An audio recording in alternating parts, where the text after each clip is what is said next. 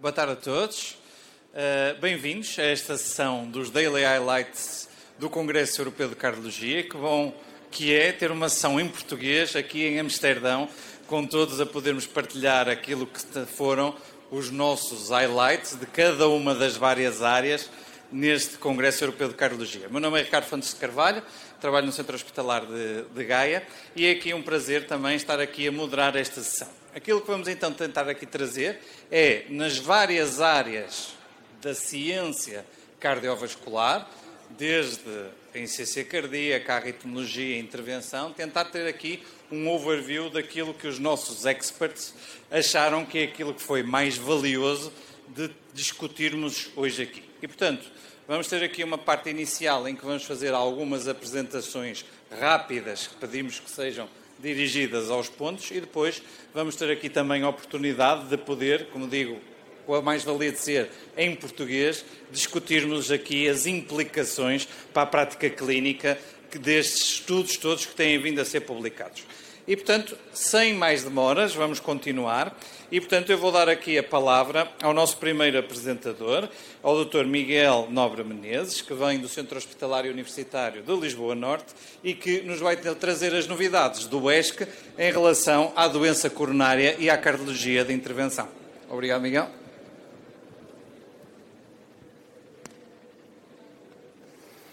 Ora, muito boa tarde a todos. É um grande prazer aqui estar hoje para vos falar neste Congresso Europeu sobre Doença Coronária, agradecendo ao muito amável convite que me foi feito. Este Congresso tem, com efeito, sido de veras prolífico em termos de evidência, quer para doença coronária, menos para doença estrutural, e, portanto, neste tempo que nos está reservado, naturalmente que temos que ser seletivos. Eu optei por selecionar estes slides e estes estudos que aqui podem observar.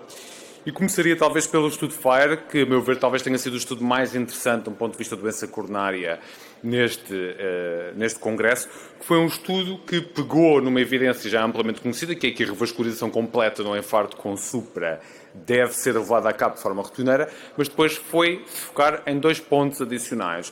Primeiro, em doentes idosos, uma vez que nós, nesse tipo de doentes, tendemos a ter algumas dúvidas e ser um pouco mais conservadores, e a maior parte dos estudos de infarto com supra têm idades ali a rondar os 60, 70 anos, e aqui colocámos um cut-off de 75, e depois, por outro lado, também porque foi incluir doentes de infarto sem supra, por oposição apenas a infartos com supra, como tinham sido os grandes ensaios clínicos prévios. E foi um ensaio clínico que aleatorizou revascularização completa versus revascularização cúlprita apenas, e foi um ensaio, de facto, inequivocamente positivo, com uma forte redução de eventos do lado da revascularização completa, sendo que poderíamos pensar que tinha sido apenas à custa de elementos clínicos menos relevantes, como o ischemia-driven revascularization, mas não. Quando vamos ver onde é que estão os drivers que compõem este endpoint, vemos que todos os elementos se reduziram inclusivamente mortalidade e inclusivamente mortalidade por qualquer causa, o que é de facto impressionante e tem a vantagem adicional de ser um endpoint completamente objetivo. Tinha uma particularidade adicional este ensaio clínico, que era que a decisão de revascularização não cúlpito era necessariamente por fisiologia, e tinha outro aspecto muito interessante, é que não tinha necessariamente de ser com fisiologia invasiva. Ou seja, para além de FFR, para além de IFR ou RFR, podia-se também utilizar o QFR, que é o índice de derivação de fisiologia diretamente da imagem geográfica, sem a colocação de um fio de pressões. E que eu acho que pode ter sido aqui determinante, porque os autores utilizaram isso em 15% dos casos e para doentes idosos pode ter eliminado muitos casos de fisiologia que não gostamos de fazer nesta idade. Foi de facto um estudo de doentes idosos, a idade média foi 80 anos e o limiar superior do intervalo entre a quartel eram 84 anos. Portanto, excelentes notícias. Continuamos, de facto, a dever oferecer aos nossos doentes revascularização completa quando ocorre um síndrome coronário agudo. Há, no entanto, duas questões que uh, estão ainda por esclarecer. Se a decisão da lesão não cúlprita deve ser mesmo ser sempre por fisiologia ou por angiografia, face à heterogeneidade dos ensaios clínicos, e aqui continuamos sem uma resposta. Neste congresso foi apresentado o Flower MI3, a que comparava, de facto, uma decisão baseada em fisiologia versus uma decisão baseada em geografia e há três anos continuam a não haver diferenças, o que é em contradição direta com o Frame AMI que foi apresentado ano passado e em que havia, de facto, melhores resultados do lado da fisiologia. Portanto, aqui não temos resposta. Ainda agora há uma hora foi apresentado o Multistars AMI, que visa responder à pergunta sobre se devemos fazer a revascularização completa imediatamente no procedimento Index ou deferidamente. Este ensaio foi favorável a fazer uma revascularização imediata, porém teve a particularidade de ter uma grande decalagem temporal entre o procedimento do index e uh, o deferimento da revascularização, que foram 37 dias, que é muito mais do que costumamos fazer, e adicionalmente, como podemos ver aqui depois no descascar dos pormenores, a diferença é advinda sobretudo em fase de espera e procedimento, portanto não sabemos exatamente qual é que é o significado, só depois, verificando em maior pormenor o estudo, é que conseguiremos chegar à conclusão. Depois tivemos também esta manhã uma sessão completamente dedicada à imagem intracoronária, com um grande foco no OCT, em que foi apresentado o maior ensaio clínico de OCT versus angiografia para a revascularização percutânea. Um ensaio predominantemente com doença coronária estável, cerca de dois terços, mas de doentes de uma maneira geral em que a angioplastia tinha algum grau de complexidade ou então em que havia bastante malha de stente e esse era o critério para se fazer OCT. E este ensaio aparentemente foi uma notícia não positiva na medida em que foi um ensaio neutro, porém os investigadores chamaram a atenção para o facto de que isto provavelmente foi influenciado pela pandemia, porque o ensaio é positivo para todos aqueles doentes que são seguidos em 2018 e em 2019, ou seja, pré-pandemia, e pelo contrário, aqueles doentes que são seguidos durante a pandemia não se observa diferenças, o que pode ter tido a ver com a acessibilidade e com uma incorreta adjudicação de eventos no período pandémico por não acessibilidade dos doentes aos cuidados de saúde.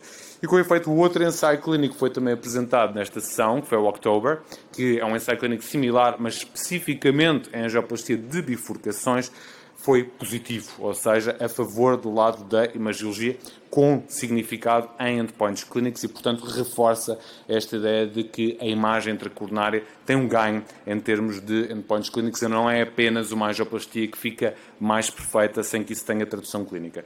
Se é coisa que não houve dúvidas nesta sessão, foi o impacto no risco de trombose de stent. Se virmos aqui no October, tivemos uma redução de cerca de 2 terços da ocorrência de trombose de stent fruto da utilização do OCT, e também no Illumine 4, uma redução de 2 terços na ocorrência de trombose de stent quando comparado com a geografia. Isto é particularmente relevante porque, pese embora uh, a taxa de trombose de stent, do modo geral, seja baixa, para o intervencionalista a trombose de stent é de facto uma catástrofe, porque o prognóstico de uma trombose de stent é péssimo, muito pior do que um infarto com supra. E notem como aqui no Illumine dos doentes que tiveram uma trombose stent, ao fim de dois anos, 96% estão mortos. O que de facto mostra o brutal impacto que a trombose stent tem no, uh, no prognóstico dos nossos doentes e como uma redução em dois terços, ainda que em termos absolutos seja pequena, pode fazer tanta diferença para a vida de um doente.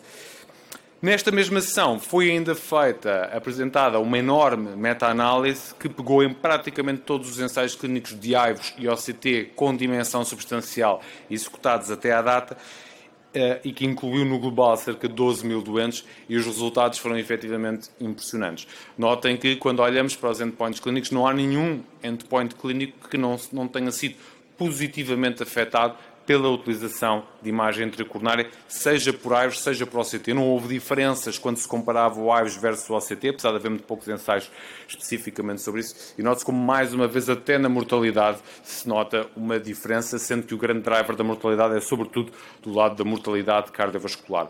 Ou seja, como se disse no final desta sessão, depois desta quantidade enorme de estudos de imagem intracoronária, as recomendações que se situam atualmente em classe 2 e nível de evidência B vão muito provavelmente nas próximas recomendações de ambos os lados do Atlântico passar para um A.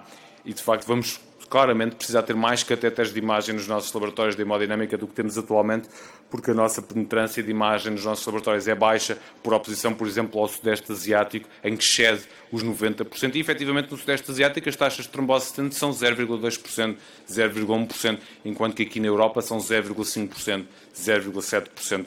Parece muito relevante.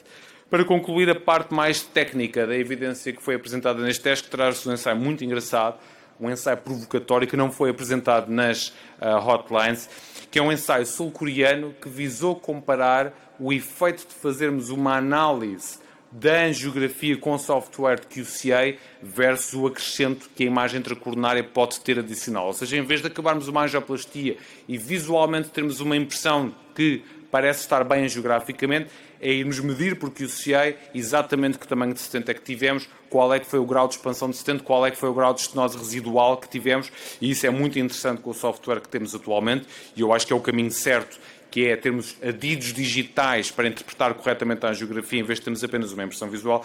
E reparem só como neste ensaio clínico, que é gerador de hipótese, evidentemente, não houve diferenças entre fazer uma otimização da geoplastia por QCA versus utilização de aves. É muito interessante porque é uma tecnologia já disponível e é uma tecnologia relativamente barata e não invasiva.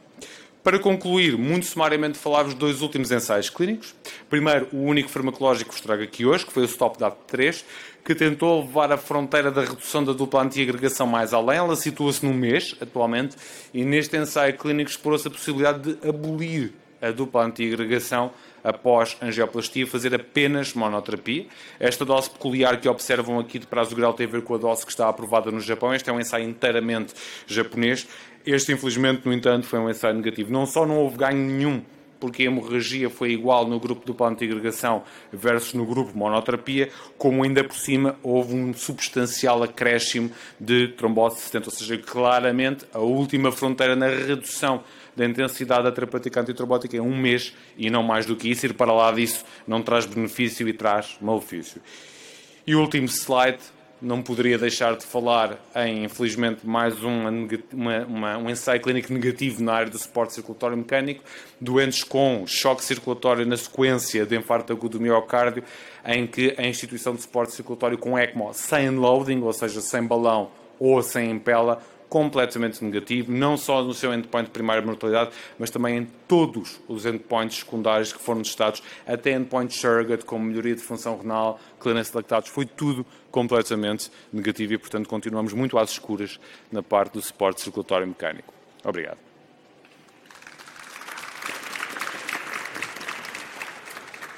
Vamos seguir em frente. Obrigado por esta excelente apresentação. Vamos tentando prosseguir e vamos agora passar para a área também, uma, um hot topic neste congresso, que foi a área da insuficiência cardíaca. E, portanto, vamos ter connosco a professora Elizabeth Martins, do Centro Hospitalário Universitário de São João, tentando aqui trazer os seus highlights deste Congresso Europeu de Cardiologia.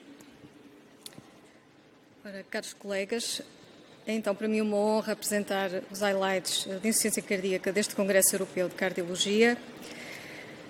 Uh, e uh, a insuficiência cardíaca uh, foi considerado o spotlight desta reunião científica. das inúmeras apresentações do Congresso, eu irei focar-me no update das guidelines de 2021 e também em alguns, alguns trabalhos que foram apresentados e publicados em simultâneo durante a realização do ESC. As recomendações para o tratamento de doentes com insuficiência cardíaca eh, atualmente eh, atualizadas resultam do acumular de uma evidência científica do, dos últimos dois anos, com diversos ensaios clínicos utilizando diferentes fármacos e em diferentes contextos clínicos. E nós temos atualmente recomendações que contemplam o contexto de insuficiência cardíaca crónica, uh, insuficiência cardíaca aguda e também a abordagem de algumas das comorbilidades. No caso da insuficiência cardíaca crónica, o que temos agora de novo é uma indicação para a utilização da dapaglifosina e da empaglifosina em doentes com insuficiência cardíaca, independentemente do valor da fração de injeção, e isto para reduzir as hospitalizações por insuficiência cardíaca ou a mortalidade cardiovascular. Esta indicação resulta eh, dos resultados do Imperial Preserved e do Delivery, eh, em que nestes ensaios a terapêutica com empaglifosina e dapaglifosina versus eh, placebo mostraram que em doentes com fração de injeção superior a 40%, Uh, portanto, estes fármacos conseguiram, uh, de facto, uma melhoria do endpoint combinado uh, para hospitalização por insuficiência cardíaca e mortalidade cardiovascular, independentemente da presença da diabetes. No caso da insuficiência cardíaca aguda, temos agora, eh, baseado no ensaio Strong Heart Failure, mais evidência para uma intensificação, eh, uma otimização da terapêutica modificadora de prognóstico no período eh, peri-alta hospitalar e após hospitalização por insuficiência cardíaca. havendo aqui a necessidade de monitorizar cuidadosamente estes doentes até um período de seis semanas após a hospitalização. Está recomendado que durante essa monitorização os doentes sejam atentamente seguidos, tendo em atenção não só a vigilância, sinais e sintomas de congestão, mas também parâmetros hemodinâmicos e avaliações analíticas dirigidas. Relativamente à prevenção da insuficiência cardíaca, sabemos que a diabetes e a insuficiência renal crónica são importantes fatores de risco para a insuficiência cardíaca, particularmente quando em associação, e, eh, com base na evidência dos ensaios da dapaglifosina e empaglifosina em doentes com insuficiência renal crónica e também numa meta-análise que incluiu 13, doentes, 13 eh, estudos eh, randomizados em doentes com insuficiência renal crónica, verificou-se de facto que estes fármacos têm benefício em termos de eventos cardiovasculares em doentes diabéticos. E, por esse motivo, nós temos agora uma recomendação uh, classe 1, com nível de evidência A, para a utilização da apaglifosina ou empaglifosina em doentes com uh, diabetes mellitus e insuficiência renal, uh, para reduzir o risco de hospitalização por insuficiência cardíaca ou morte cardiovascular. Também neste subgrupo específico de doentes, isto é, doentes com diabetes tipo 2 e insuficiência renal, temos agora indicação para a utilização da finerenona, eh, com eh, a intenção de reduzir o risco da hospitalização por insuficiência cardíaca.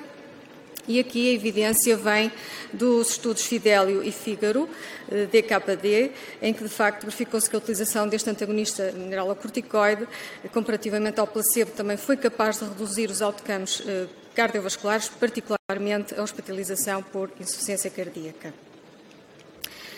A deficiência de ferro é outra comorbilidade e esta a mais frequente não cardiovascular em doentes com insuficiência cardíaca, particularmente no contexto de agudização e, como sabemos, associada a um mau prognóstico e, eh, atualmente, resultante da evidência de mais um ensaio do Ironman e também da análise da conjugação de dados dos estudos prévios com a suplementação de ferro endovenoso em doentes com insuficiência cardíaca, temos uma, uma indicação, uma classe 1 com nível de evidência A para a utilização de suplementação de ferro endovenoso em doentes sintomáticos com uma fração de injeção inferior a 50%, eh, com a intenção de alívio sintomático e melhoria da qualidade de vida, sendo eh, a indicação classe 2A quando eh, pensamos na redução de risco da hospitalização por insuficiência cardíaca. Para além desta atualização da, das guidelines, gostaria então de destacar aqui alguns eh, ensaios eh, ou trabalhos eh, que visaram a análise da, da, utilização destes fármacos mais recentes na área da insuficiência cardíaca. Um destes trabalhos é este, estão a ver aqui, portanto, em que foi uma análise uh, uh, das variações em termos clínicos, parâmetros hemodinâmicos e bioquímicos de doentes que interromperam a empaglifosina nos estudos Imperior um, e, portanto, que foram avaliados posteriormente a essa interrupção e aquilo que, de facto, foi possível verificar foi uma reversão das alterações que tinham apresentado durante a terapêutica com este fármaco incluindo, inclusive também o aumento da, do, do, risco cardiovascular e um declínio do score do, do Kansas City uh, Questionnaire. Portanto, isto faz pensar que, de facto, a interrupção deste fármaco possa uh, contribuir portanto, para consequências deletéricas uh, e, portanto, também eh, a questão da tolerância aqui eh, ficou um pouco afastada, portanto, considera-se que, de facto, não, não há uma tolerância que se desenvolva a longo prazo com a utilização da empaglifosina. Um outro trabalho também interessante foi a apresentação dos outcomes renais em doentes tratados com sacubitril uh, valsartan, comparativa, comparativamente ao valsartan, e aqui para uma análise de, dos dados de dois ensaios clínicos, o Paraglide e o Paragon, Heart Failure, portanto, um mais em doentes com hospitalização e, ou agravamento e outro mais no âmbito do ambulatório, e aqui foi possível mostrar que, para além do, da melhoria dos eventos cardiovasculares, estes fármacos têm benefício em termos de endpoints eh, combinados eh, renais, nomeadamente o declínio significativo da, da, da, da taxa de filtração glomerular, a evolução para a insuficiência renal terminal ou a morte de causa renal. E, portanto, isto mostra e apoia, portanto, este benefício em termos de eventos renais da utilização do sacubitril valsartan. Outro trabalho também veio mostrar os resultados da utilização da dapaglifosina em doentes com uma taxa de filtração glomerular eh, inferior a 25 ml por minuto. Eh, isto foi possível para análise eh, dos resultados dos doentes que de facto tiveram este decréscimo da função renal. Apesar de atingirem este valor, não era um critério definitivo para a interrupção do fármaco do estudo, ficava um pouco ao critério do, do investigador e, portanto, analisando esses dados, foi possível verificar que, de facto, quando ocorre essa redução da função renal, existe um, um digamos, um, um agravamento do, do, prognóstico destes doentes, uh, o agravamento de risco cardiovascular, de morte cardiovascular e agravamento da insuficiência cardíaca, mas, contudo, mesmo assim, mesmo nestes doentes, o tratamento com a dapaglifosina foi associado ao benefício uh, clínico em termos de, de resposta, uh, tanto de, benefício em termos de eventos clínicos e também segurança da sua utilização. Um outro trabalho muito interessante uh, foi, foi este, portanto, que mostrou uh, digamos, a vantagem ou o benefício da rápida titulação da terapêutica modificadora de prognóstico em termos de congestão. Uh, portanto, isto são, foi uma análise do, do, estudo Strong Heart Failure uh, e, de facto, verificou-se que na, no, no, grupo de terapêutica intensiva, portanto, os endpoints em termos de congestão foram, uh, foram atingidos com maior eficácia, todos os itens de, de, de, congestão, apesar de uma menor dose de diuréticos e essa, essa melhoria da congestão também se associou a melhor prognóstico. Portanto, foi, é um trabalho que veio reforçar, de facto, esta ideia de que uh, esta otimização do bloqueio uh, neurohormonal uh, facilita, de facto, o descongestionamento dos doentes e pode promover a melhoria do prognóstico. Por fim, um outro trabalho também eh, relacionado este com a tolerância ou, ou, ou, os efeitos renais da utilização da acetazolamida. Portanto, mostrou que uh, a acetazolamida de facto produz um agravamento da, da creatinina nos primeiros dias de, de, utilização, contudo, ao fim de três meses, portanto, não há diferença, não houve diferenças com o grupo placebo e, de facto, eh, o, benefício da, terapêutica mantém-se uh, para uh, diferentes níveis de taxa de filtração glomerular, mas isto estamos sempre a falar com valores superiores a 20, que foi o cutoff de, de inclusão do estudo.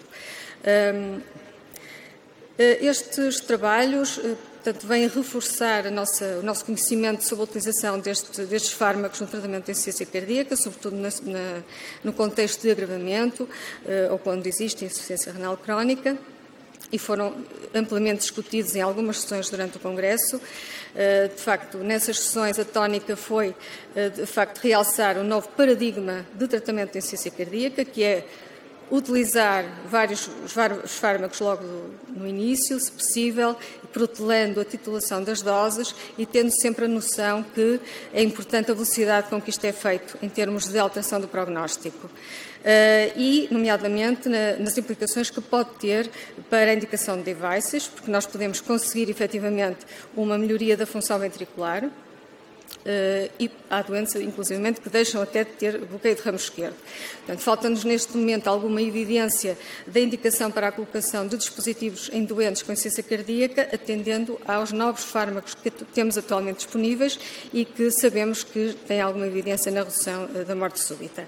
Portanto, esta estratégia de otimização da insuficiência cardíaca estará obviamente indicada para todos os doentes, mas obviamente antecipa-se maiores dificuldades nos doentes idosos devido às comorbilidades e à fragilidade que apresentam. Portanto, isto foi amplamente discutido em várias sessões do Congresso.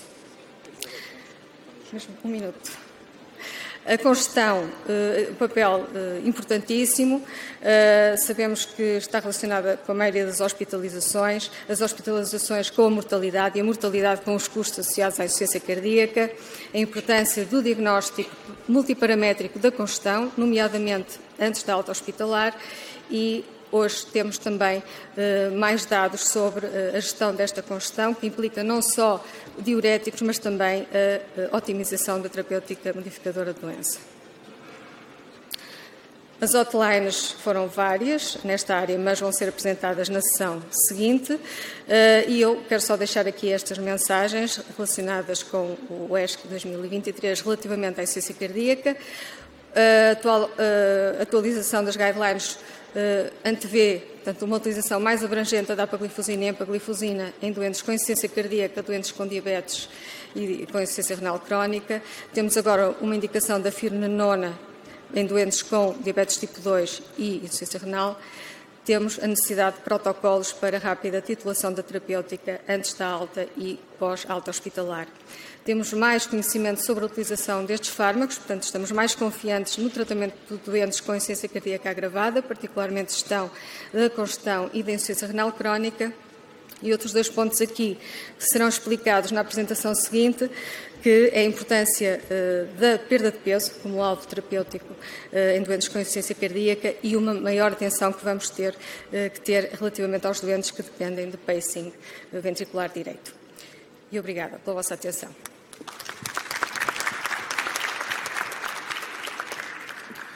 Vamos então seguir em frente. Uh, e a seguir vamos então ter aqui o Dr. Francisco Moscoso Costa, que nos vai trazer as novidades da ritmologia dos dispositivos cardíacos. Pedia que cumprissem o tempo, que é para depois ainda termos um bocadinho de discussão e toda a gente poder participar na sessão. Obrigado, Francisco. Obrigado, Ricardo. Este congresso foi muito produtivo no que diz respeito à discussão sobre a ritmologia. Tivemos ensaios clínicos, uma parte deles que vão ser apresentados pela professora Ana Teresa Timóteo, mas sobretudo também a nível de discussão interpares foi um, congresso muito rico.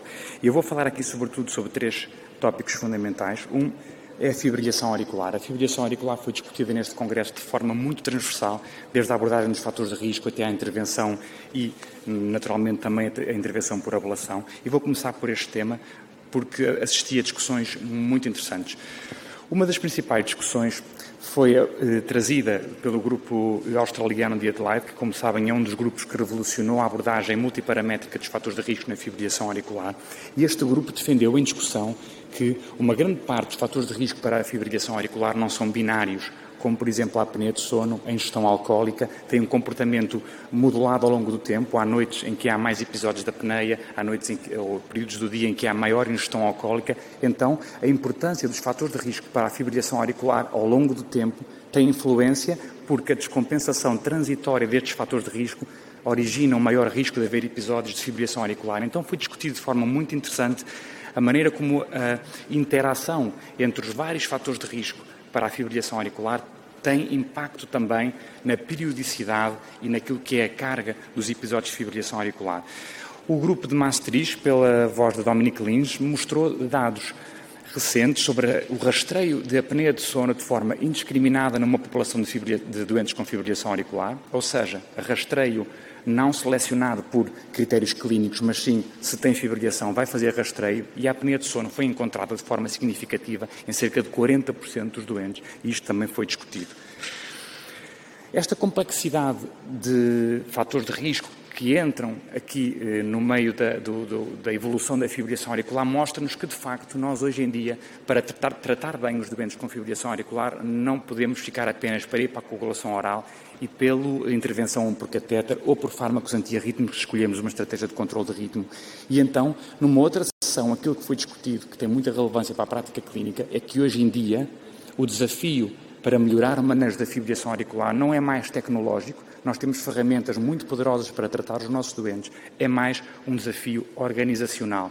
E então foi discutida a abordagem, a abordagem integrada da fibrilação auricular, tendo como centro desta abordagem o doente. E tendo o doente eh, no centro desta abordagem, porque a maior parte dos endpoints valorizados pelo doente são muitas vezes diferentes daqueles que são os endpoints valorizados por nós, que são endpoints de mortalidade, admissão hospitalar, enquanto o doente valoriza mais endpoints de qualidade de vida, e porque também, se o doente não for centrado nesta abordagem, dificilmente nós conseguiremos ter uma otimização dos fatores de risco, que são multiparamétricos e que dependem muito do estilo de vida do doente e não tanto da nossa intervenção. Isto foi também muito discutido numa sessão muito interessante. Um outro tema de discussão foi a mudança de paradigma na maneira como nós avaliamos a fibrilação auricular, deixando de olhar para a fibrilação auricular como uma variável binária, mas olhando sim para uma quantidade contínua de fibrilação auricular, aquilo que hoje é chamado por o burden de fibrilação auricular, que tem cada vez mais impacto na prática clínica. Vejam à esquerda vários exemplos de doentes com fibrilação auricular paroxística, uns com episódios cada 3 ou cada 4 em 4 meses, outros com episódios semanais, outros com episódios diários. Todos eles classificados como doentes com fibrilação auricular paroxística, naturalmente que são doentes muito diferentes. A própria maneira como nós avaliamos o sucesso dos tratamentos para a fibrilação auricular, sejam eles farmacológicos ou por intervenção, também muda à medida que nós aumentamos a nossa vigilância e, portanto, a carga da fibrilação auricular vai ter um papel importante. Há hoje evidência de que a carga da fibrilação auricular tem impacto também nos eventos, não só na admissão hospitalar, como no acidente vascular cerebral, como em dados que provavelmente serão discutidos a seguir no, no CASTLE-AF, no, no subgrupo de doentes com ablação, a redução da carga de fibrilação auricular também se traduziu em endpoints mais significativos. E quando pensamos no desafio tecnológico que é hoje em dia avaliarmos a carga de fibrilação auricular, precisamos seguramente de ferramentas que ainda não temos à nossa disposição. E aqui entra uma revolução no futuro, passando os doentes a ter à sua disposição dispositivos tecnológicos que não estavam até agora disponíveis e que partem da utilização do doente, como são os wearables, dispositivos que permitem avaliar a carga de desritmias de forma praticamente contínua.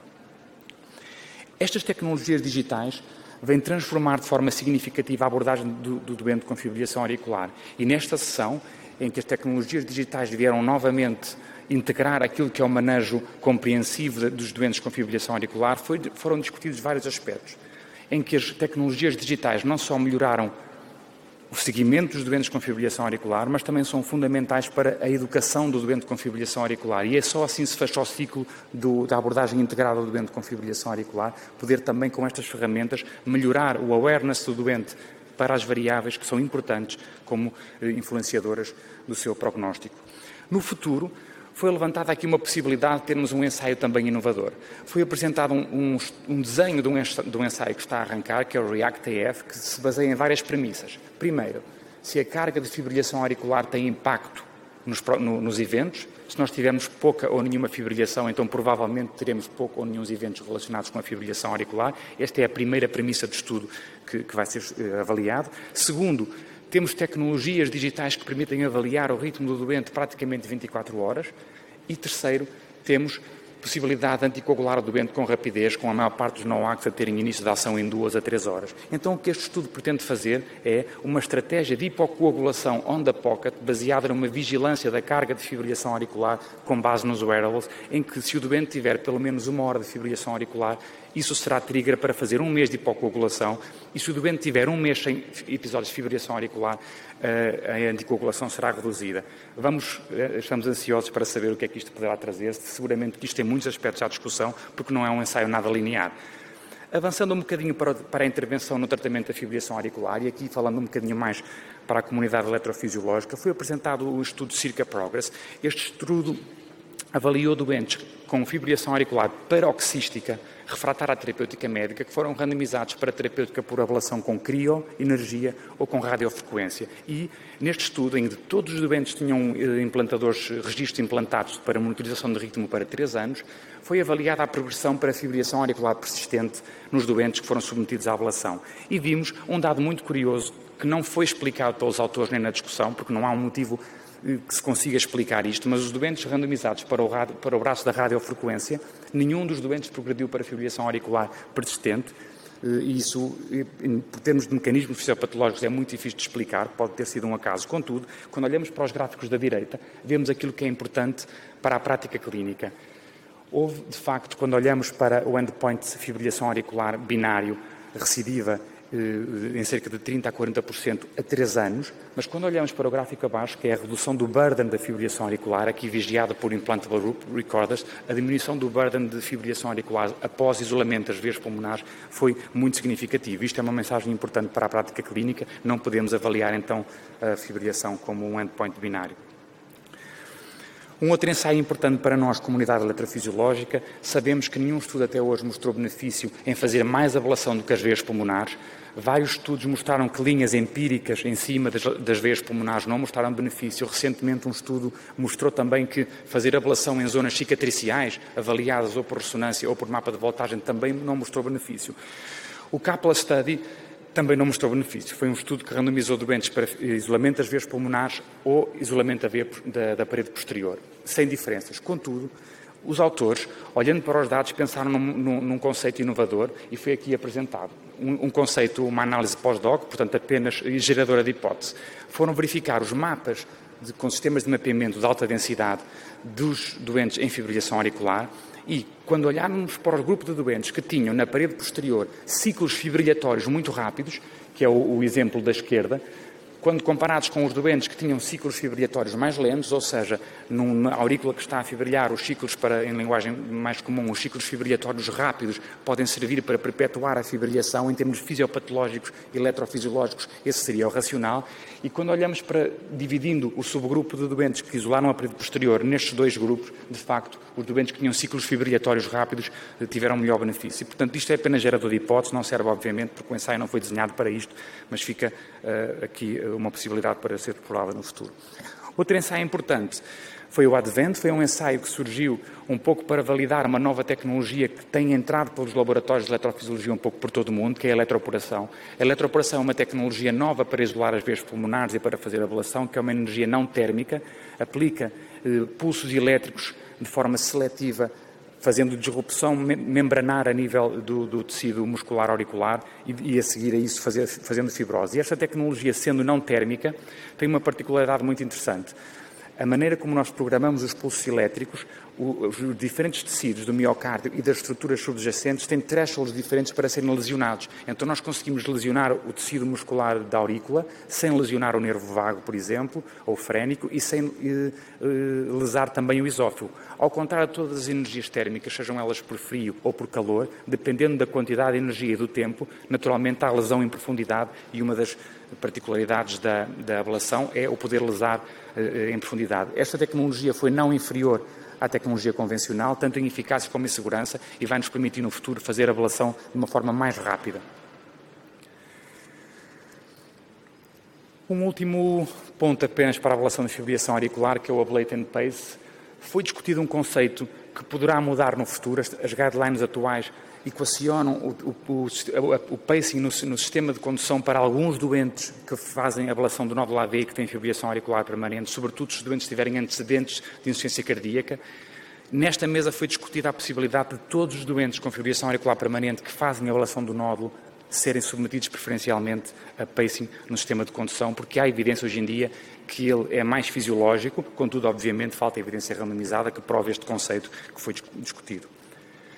Terminando, cardioneuromodulação tem invadido os nossos laboratórios. Em Portugal já é uma prática frequente nos principais laboratórios de eletrofisiologia. Apesar de não haver evidência nova neste congresso, tivemos uma mesa muito elegante que discutiu todo o conceito e da qual eu eh, retiraria duas mensagens-chave importantes. Primeiro, a seleção de doentes.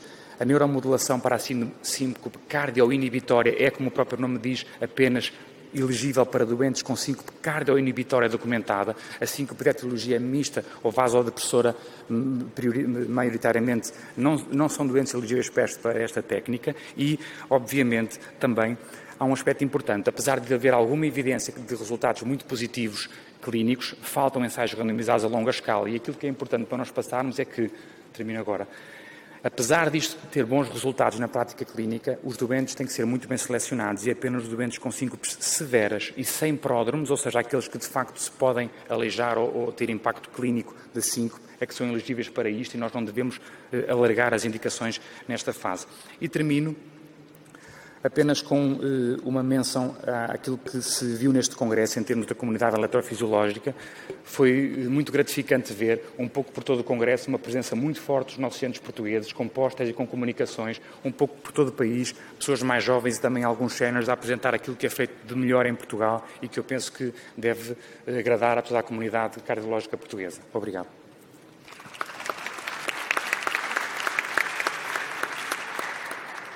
Obrigado, Francisco. Já agora vou dar aqui uma nota, que é algumas pessoas estão a assistir a esta sessão em casa e, portanto, se quiserem colocar as questões, é possível nós recebermos as questões da audiência em casa. Portanto, seguindo em frente, vamos então agora para a última apresentação e depois tentaremos fazer aqui uma rápida discussão. Vamos para as hotlines e connosco vamos ter a professora Ana Teresa Timóteo, como sabem é do Centro Hospitalar e Universitário de Lisboa Central e que então nos vai fazer o resumo das principais hotlines e da Late Breaking Science neste Congresso Europeu de Cardiologia. Muito boa tarde a todos, obrigada pelo convite para participar nestes highlights. Foi-me atribuída a tarefa de apresentar uh, algumas hotlines apresentadas durante o Congresso, não tenho conflitos de interesse. O Congresso tem um total de nove hotlines, onde serão apresentados um total de 30 ensaios clínicos. Aqui serão feito, apresentado um sumário de alguns que eu considerei um pouco mais importantes e que foram apresentados até ao momento. Ensaios nas mais variadas áreas, insuficiência cardíaca, síndromes coronários agudos e crónicos, arritmias e outras áreas e vou começar pelo ensaio STEP uh, eh, Trial. É um, um, ensaio que procurou avaliar a, a eficácia do semaglutide em doentes com obesidade e um fenótipo, uh, uh, e uma, um fenótipo, fenótipo de FBF. Portanto, doentes com FPF, obesos, com, com um caso funcional entre 2 e 4, com, uma, com alterações da capacidade funcional, com aumento da, das pressões de enchimento, de BNPs, hospitalizações recentes ou anomalias estruturais que foram aleatorizados para semaglutide ou placebo. Os endpoints principais, os primários, têm a ver com, com, com, a perda de peso ou com as alterações também da qualidade de vida e uma série de outros eh, endpoints secundários, como eh, a capacidade funcional com o teste da marcha dos 6 minutos, e vários, eh, alguns eh, endpoints também clínicos. O, destes estudantes que foram incluídos, 56% de mulheres, com idade média de 69 anos, com NT para o BNP, apesar de tudo, não muito elevado, com muitas comorbidades, fibração auricular, hipertensão, doença coronária, síndrome da apneia de sono e do ponto de vista da medicação dentro do esperado. Nos resultados dos endpoints primários, uma melhoria significativa na qualidade de vida, uma redução também significativa em relação ao peso eh, e uma melhoria também substancial do teste dos 6 minutos da marcha. Depois, em relação aos restantes endpoints secundários, eh, eles fazem uma análise hierárquica que foi, aliás, eh, utilizada na maior parte dos ensaios que foram apresentados neste Congresso, em que vão eh, avaliar comparativamente os dois, as duas, os dois braços e vão avaliar qual é o Stratified Win Ratio. E, neste caso, podem ver na linha de cima, foi altamente favorável para o grupo de semaglutide. Em relação aos eventos adversos, curiosamente o grupo do semaglutide eh, teve bastante menos eventos adversos e estes eventos adversos, se seguirem na linha das alterações eh, cardíacas, os indivíduos com fizeram semaglutide tiveram menos eventos cardíacos, portanto é um indicador que poderá haver eh, algum benefício também em eventos cardíacos de, com o semaglutide. Portanto, o semaglutide é eficaz, eh, no tratamento destes doentes, que é uma das comorbidades mais frequentes na insuficiência cardíaca, eh, com poucos efeitos adversos eh, e é uma alternativa que será no futuro considerada. Outro ensaio foi o ARTFID, da administração de carboximaltose férrica em doentes com insuficiência cardíaca e deficiência de ferro, dois braços, cada braço com cerca de 1.500 doentes, doentes com má função e com hospitalizações prévias ou ONT para o BNPs aumentados, e os endpoints eh, considerados eh, principais foi a mortalidade, a hospitalização e a modificação eh, do teste da marcha em seis meses. Estes foram então os principais objetivos e verificou-se também, mais uma vez, na análise hierárquica, que globalmente os resultados foram favoráveis para a administração da carboximaltose férrica. Eh, com melhorias da mortalidade de todas as causas e uma melhoria substancial do teste da marcha dos 6 minutos, que também é visível, sobretudo aos 6 meses, depois aos, aos 12 meses acaba por decair um bocadinho, mas uh, globalmente houve uma melhoria significativa de, com a administração de carboximaltose férrica. O Budapest RT Upgrade foi um ensaio em que foram analisados doentes com insuficiência cardíaca com fração de injeção reduzida, portadores de dispositivos, nomeadamente um pacemaker ou um CDI, incluíram 360 doentes. Este ensaio tem uma particularidade de ter incluído os doentes de 2014 a 2021, foi um período de inclusão muito longo, o que talvez explique que, na linha de baixo, como podem ver, só 6% é que estavam com ARNI e inibidores SGLT2, ainda menos. Portanto, do ponto de vista da otimização da terapêutica, não estavam efetivamente otimizados. São doentes, hum, uma população, apesar de tudo, má, mais idosos, eh, com maior burden de fibrilação auricular, muito mais comorbilidades, hum, e o objetivo era incluir então doentes que tenham mais, mais de 20% de um burden de pacing ventricular com estes dois dispositivos, um CDI ou um pacemaker, e que estes, que QRS dos, dos complexos uh, em pacing fossem prolongados, mais de 150 milissegundos. E estes doentes, efetivamente, nos dois braços tinham percentagens de pacing de 85% a 88%, portanto, muito pacing ventricular direito. Um BNT para o BNP muito elevado, uma fração de geração média de 25%, 50% com uma classe funcional de 3, com eventos muito frequentes. E o que se verificou foi que, em relação ao endpoint primário de mortalidade de todas as causas, hospitalizações ou redução inferior a 15% do volume uh, sistólico ventricular, um benefício muito favorável para estes doentes, que, para estes doentes onde foi feito um upgrade para CRT.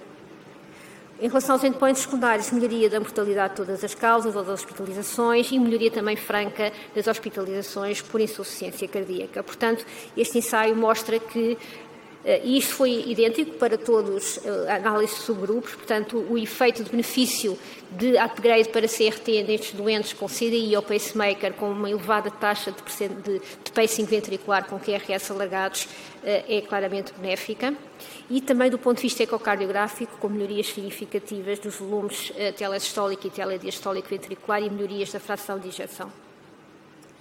O Kessel HTX foi apresentado uh, agora mesmo na sessão hotline, portanto não tenho propriamente os resultados, uh, um slide dos resultados para apresentar, mas incluíram 194 doentes, Uh, em fase terminal, portanto, doentes considerados em lista de espera para transplantação, com fibrilação auricular e eles foram comparar uma estratégia de uh, tratamento convencional, habitualmente antiarrítmico, ou com uma, uma estratégia de ablação de fibrilação auricular.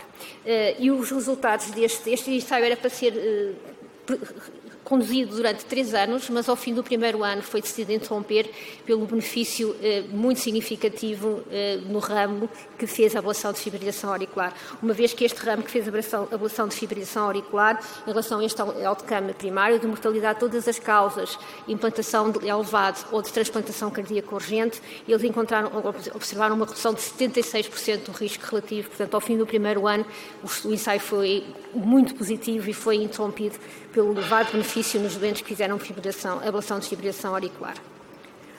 O SLS Shock também já foi falado pelo doutor eh, na apresentação anterior eh, e, eh, como já foi referido, não houve um benefício numa estratégia por rotina de implantação de, de, de ECMO em doentes com choque cardiogénico por infarto agudo de miocárdio, não houve então o benefício, esta imagem já foi mostrada. Na análise de subgrupos também não houve nenhum subgrupo que sobressaísse algum benefício desta estratégia e uh, o outro ponto de desvantagem é que no grupo que fez esta, esta, esta estratégia de implantação de ECMO ocorreram mais complicações vasculares isquémicas, periféricas e mais hemorragias. Portanto, não parece ser uma estratégia a aplicar. O NOAA AFNET 6 foi comparar uma estratégia de utilização de antagonistas não vitamina K orais em doentes com aquilo que é, é, são doentes que têm essencialmente fatores de risco para eventos um, embolias periféricos, portanto, uma idade superior a 65, com mais um fator de risco adicional e que têm atrial high rate episodes, que são definidos como eh, mais de 180 batimentos por minuto de origem auricular por uma duração superior a 6 minutos, detectados por eh, derivações auriculares, porque estes doentes eram doentes que tinham um device implantados que permitia detectar estes episódios. É algo que é muito debatido hoje, se estes doentes devem ou não ser anticoagulados. Este ensaio procurou responder a isto, um braço de tratamento sem anticoagulação e um em que foi, foi feito a anticoagulação com edoxabano. Neste ensaio, os benefícios não foram uh, significativos uh, com a utilização do edoxabano e, por outro lado, a utilização do edoxabano nestes doentes mostrou um aumento muito significativo do número de hemorragias uh, e, portanto, parece que esta estratégia, nestes doentes em concreto, não parece ser a utilizar. Este ensaio teve uma particularidade, porque mesmo no grupo que não, era, que não, não fez o fármaco, eh, que não fez o edoxabano, 50% estava com ácido acetil salicílico, portanto não era um grupo propriamente sem nenhuma terapêutica específica, mas anticoagular estes doentes não parece ser a melhor estratégia. Finalmente, o último ensaio que vou falar eh, é o atributo CM, eh, que foi eh, avaliar a utilização do acoramidis em doentes com, com amiloidose ATTR, ehm, que já tinham apresentado os resultados de qualidade de vida nos primeiros 12 meses e aqui nos 30 meses de follow-up, um benefício muito grande no autocampo primário, com uma redução de risco de 25% em termos de sobrevivência, redução de risco de 50% das hospitalizações cardiovasculares, redução do NT para o BNP, da qualidade de vida e uma melhoria, melhoria da qualidade de vida e melhoria do teste dos 6 minutos, sem sinais de uh, potencial uh, preocupação de utilização clínica deste fármaco. Temos ainda mais, portanto, eh, ainda vão haver várias hotlines, eh, onde salientaria o Optimistic Trial, o Right Trial, o Aramis Trial, o Dictate a Acute Heart Failure Trial e o eh, Push Acute Heart Failure Trial, que são também ensaios que provavelmente vão dar informações muito importantes. E agradeço muito a vossa atenção. Obrigada.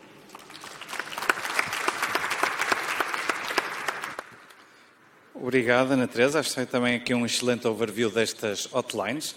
Nós já estamos um bocadinho para além do tempo. Se alguém tiver alguma pergunta, pedia que fosse ali ao microfone.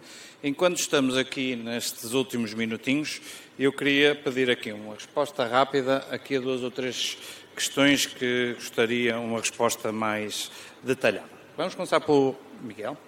Eh, e eu começaria por uma coisa que também foi discutida. Hoje falaste muito da importância acrescida que sai deste Congresso da utilização da imagem coronária, algo que foi discutido, OCT versus AIVOS. Qual é a tua opinião? Isto tem causado alguma discussão também? Queres dar tua, o teu feedback, se calhar com aquele micro? Sim, olha, acho que hum, não havendo uma resposta clara a isso, até porque pela primeira vez fez um ensaio clínico relativamente grande que comparou uma técnica versus a outra, que eu não tive tempo de apresentar e que foi basicamente neutro, aquilo que nós vemos essencialmente é que com o OCT temos, obviamente, mais contraste a ser utilizado e um, áreas ligeiramente diferentes da do IVOS, mas muito pouco, de uma maneira geral. Portanto, eu diria que, em face daquilo que nós sabemos sobre o uso de imagem, eu diria que neste momento não está de todo identificado quem são os doentes em quem se deve usar um entrimento todo, excetuando aquelas coisas relativamente óbvias de que um doente com muito pouca margem de contraste deve fazer AIVOS, enquanto que outro poderá fazer OCT. Até eu penso que neste momento tem muito mais a ver com a experiência que o operador efetivamente tem, porque as taxas de imagem intracoronária que nós utilizamos, normalmente os operadores ou são particularmente experimentados com AIVOS ou particularmente experimentados com OCT, e essa provavelmente deve ser nesta fase o principal critério a aplicar, do que propriamente o elemento específico do doente. Também terá a ver com o material que temos nos laboratórios, isto é hipertécnico, mas, por exemplo, eh, em alguns laboratórios, como é o caso, por exemplo, do meu, eh, o perfil da sonda é muito diferente consoante o OCT Waves e, portanto, há elementos de natureza técnica que me podem levar a optar por um versus outro. Mas, clinicamente falando, a nível do ano, tirando a questão da função renal, não há, até à data, nenhuma resposta para essa pergunta. Obrigado, Miguel. Aqui uma pergunta para a professora Elizabeth, que já agora queria um comentário dela. algo que foi discutido bastante hoje e a Ana Teresa também apresentou o estudo, foi um dos outlines apresentou um ensaio clínico do ferro que esperava que viesse responder de forma definitiva a algumas dúvidas que existem ainda nesta área. E, por outro lado, as guidelines deram uma recomendação, há dois níveis de recomendação nas guidelines sobre a utilização de ferro. Queria um comentário teu, Elizabeth, se puderes comentar esta pequena polémica que também houve hoje. Hoje, uh, ontem e hoje. Pois, a questão do ferro tem tem sido uma tem sido bastante frequente, sobretudo pela, pela, pela, necessidade que nós ainda temos de obter evidência relativamente a outcomes mais robustos uh, em termos de, de mortalidade e, e, agravamento da insuficiência cardíaca. Um, de qualquer das formas, uh, o ferro está indicado, não é? Claro que o ideal, e os estudos uh, foram desenvolvidos para obter uh, resultados mais robustos nestes endpoints, temos o problema da, da, evidência estatística, não é? Que nos, nos, nos ensaios iniciais esteve ali no borderline, não é? Esteve quase na significância estatística, também houve interferência da, por causa da questão de Covid, mas eu penso que que será uma questão de tempo. Este ensaio também acaba agora de ser publicado, portanto, já não foi a tempo de, de ser incluído na, na, na, análise para esta atualização, mas de qualquer forma o ferro já tem lugar uh, na, na, terapêutica da, da insuficiência cardíaca. Mas há um late breaking science que eu não apresentei, em que foi uma meta-análise que incluiu uhum, os outros claro. ensaios da carboximaltose férrica, incluiu já este em que há melhoria da mortalidade cardiovascular e melhoria das hospitalizações. Portanto, é uma meta-análise que já dos ensaios anteriores e inclui este também já. Foi também apresentado, por, foi, tempo, por motivos na, de tempo, não nossa. tive também tempo para apresentar. Francisco, um comentário, uma das coisas que eu acho que todos nós temos uh, no dia a dia, que é os doentes com pacemaker e que alguém nos vem bater à porta ou liga-nos a dizer que o nosso doente está com os high arterial rates. E nós, eu pelo menos digo pela minha experiência, muitas vezes hipocoagulávamos estes doentes. O que, qual é o teu comentário uh, aos resultados deste estudo, que não deixam de ser assim um bocadinho provocatórios, e o que é que tu vais fazer na prática clínica agora, quando voltares a Lisboa, quando te ligarem a perguntar o que fazer a estes doentes? Este estudo é negativo, mas deixa-nos com muitas dúvidas na mesma para o futuro. E eu distingui aqui na prática clínica dois cenários diferentes que são importantes classificar para entender este estudo. Uma coisa é doentes com fibrilação auricular clínica, que já têm fibrilação documentada. Aqui, a, quantidade de episódios, maior duração, tem significado prognóstico e está bem estabelecido. Este estudo aborda doentes sem fibrilação auricular documentada, que têm episódios rápidos auriculares detectados por pacemakers, portanto, são uma fibrilação auricular, entre aspas, subclínica. Existe alguma evidência de que os doentes que têm isto têm mais eventos do que os que não têm nada, mas provavelmente não o suficiente para justificar a hipocoagulação oral. O que este estudo continua sem responder é qual é o cutoff de tempo para justificar a hipocoagulação oral ou qual é o chá de Vasque o interplay entre o cutoff de tempo e o chá de Vasco para justificar a hipocoagulação oral nestes doentes. Uma coisa que tem que se ver aqui no ensaio para poder, para poder comentar melhor é qual foi o, a meta do chá de Vasco dos, dos, doentes. O critério de inclusão era 65 anos e mais um fator de risco e, portanto, pode ser um chá de Vasco baixo. Eu julgo que era 4. É, também então é eu vi isso, era 4 e, portanto, não acho que a justificação provavelmente, é, provavelmente há um interplay entre o tempo destes episódios subclínicos e os chatos vastos do doente para poder justificar. Nós continuamos sem resposta para guiar a prática clínica, portanto é um desafio. Se calhar é esperar pela documentação Este ensaio teve outro problema, a taxa de AVCs foi inferior àquilo que eles esperavam também. Certo. Portanto, e foi só o edoxaban, não foi anticoagulação em geral, portanto há várias coisas que ainda levam, ainda vão necessitar de respostas mais concretas. Claro. Pergunta para a Ana Teresa, que é outra das coisas que foi aqui muito discutida neste congresso, foi depois do Olgar Till ter, de certa forma, matado o, uh, o balão intraórtico, ele até mostra uma análise muito engraçada, que é depois de ter matado o balão intraórtico, subiu muito o ECMO, pelo menos na, na Alemanha. E, 10 vezes, exatamente. E agora eh, ele vem aqui mostrar que, pelo menos no choque cardiogénico, o ECMO também seria ou será para matar. Qual é a tua opinião? Porque isto também causou aqui um bocadinho de. Eu acho que ainda vai ter que ser muito descascado. Houve uh, eh, 39 doentes que fizeram, tiveram um crossover uh, e, portanto, isso também vai ter que ser eh, uma análise, análise de intention to treat para perceber melhor essa questão. Por outro lado, quando se também analisa os outros doentes, a maior parte dos doentes do grupo que não tiveram ECMO tiveram alguma forma de assistência ao balão intraórtico ou muitos deles tiveram com impela.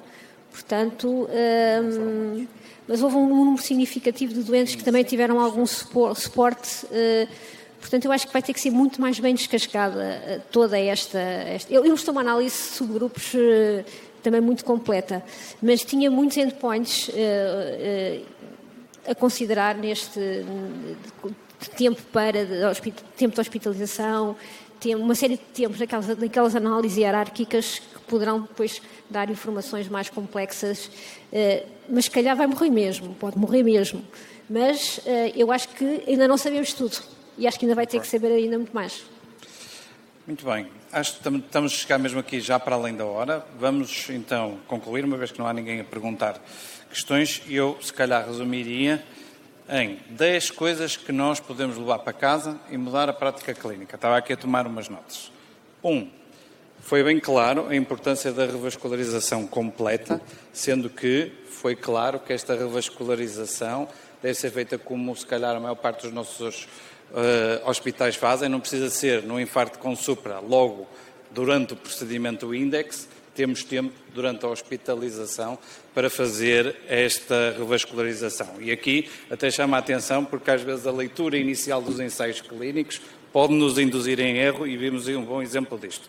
Segunda mensagem, que também acho que sai bem reforçada deste Congresso é utilizar mais vezes a imagem coronária. Eu não acho que seja para todos os doentes, acho que os resultados não são inequívocos, mas foi inequívoco que em doentes complexos, doentes com bifurcações, há um benefício, não é só em coisas angiográficas, é um benefício clínico real para o doente, com uma redução de cerca de 30% dos meios, e isto acho que é bastante relevante.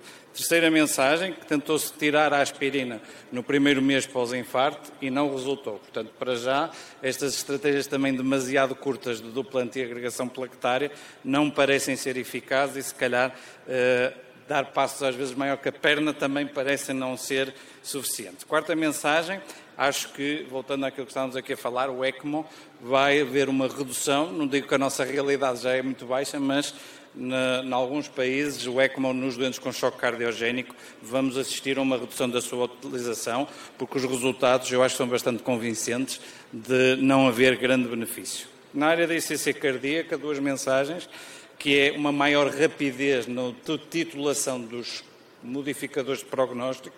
Acho que isso é bastante claro nas novas guidelines e este conceito que eu também gosto particularmente, que é a possibilidade de não é só tratar, mas prevenir a insuficiência cardíaca. E alguns doentes, ainda sem insuficiência cardíaca, com inibidores da SGLT2 e com a finerenona, podem de facto prevenir-nos o desenvolvimento da insuficiência cardíaca e acho que isto é bastante importante.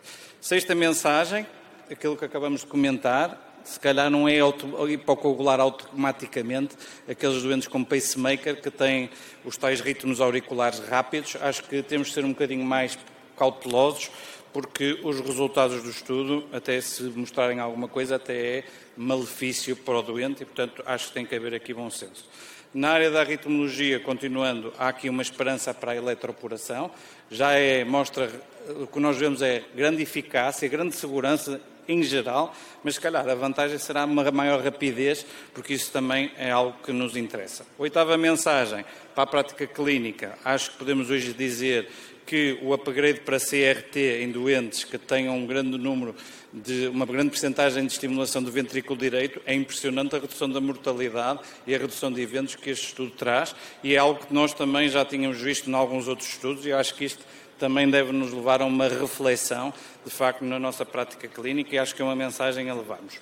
A nona mensagem e penúltima é uma também que o Francisco focou. Se calhar, mesmo nos doentes com insuficiência cardíaca avançada, não sei se os arritmologistas vão gostar disto, mas daqueles doentes maus, são doentes maus, discutir a estratégia da ablação nestes doentes, porque com doentes com insuficiência cardíaca avançada, ver uma redução de 76% de morte ou referenciação para um elevado é algo que nos surpreende.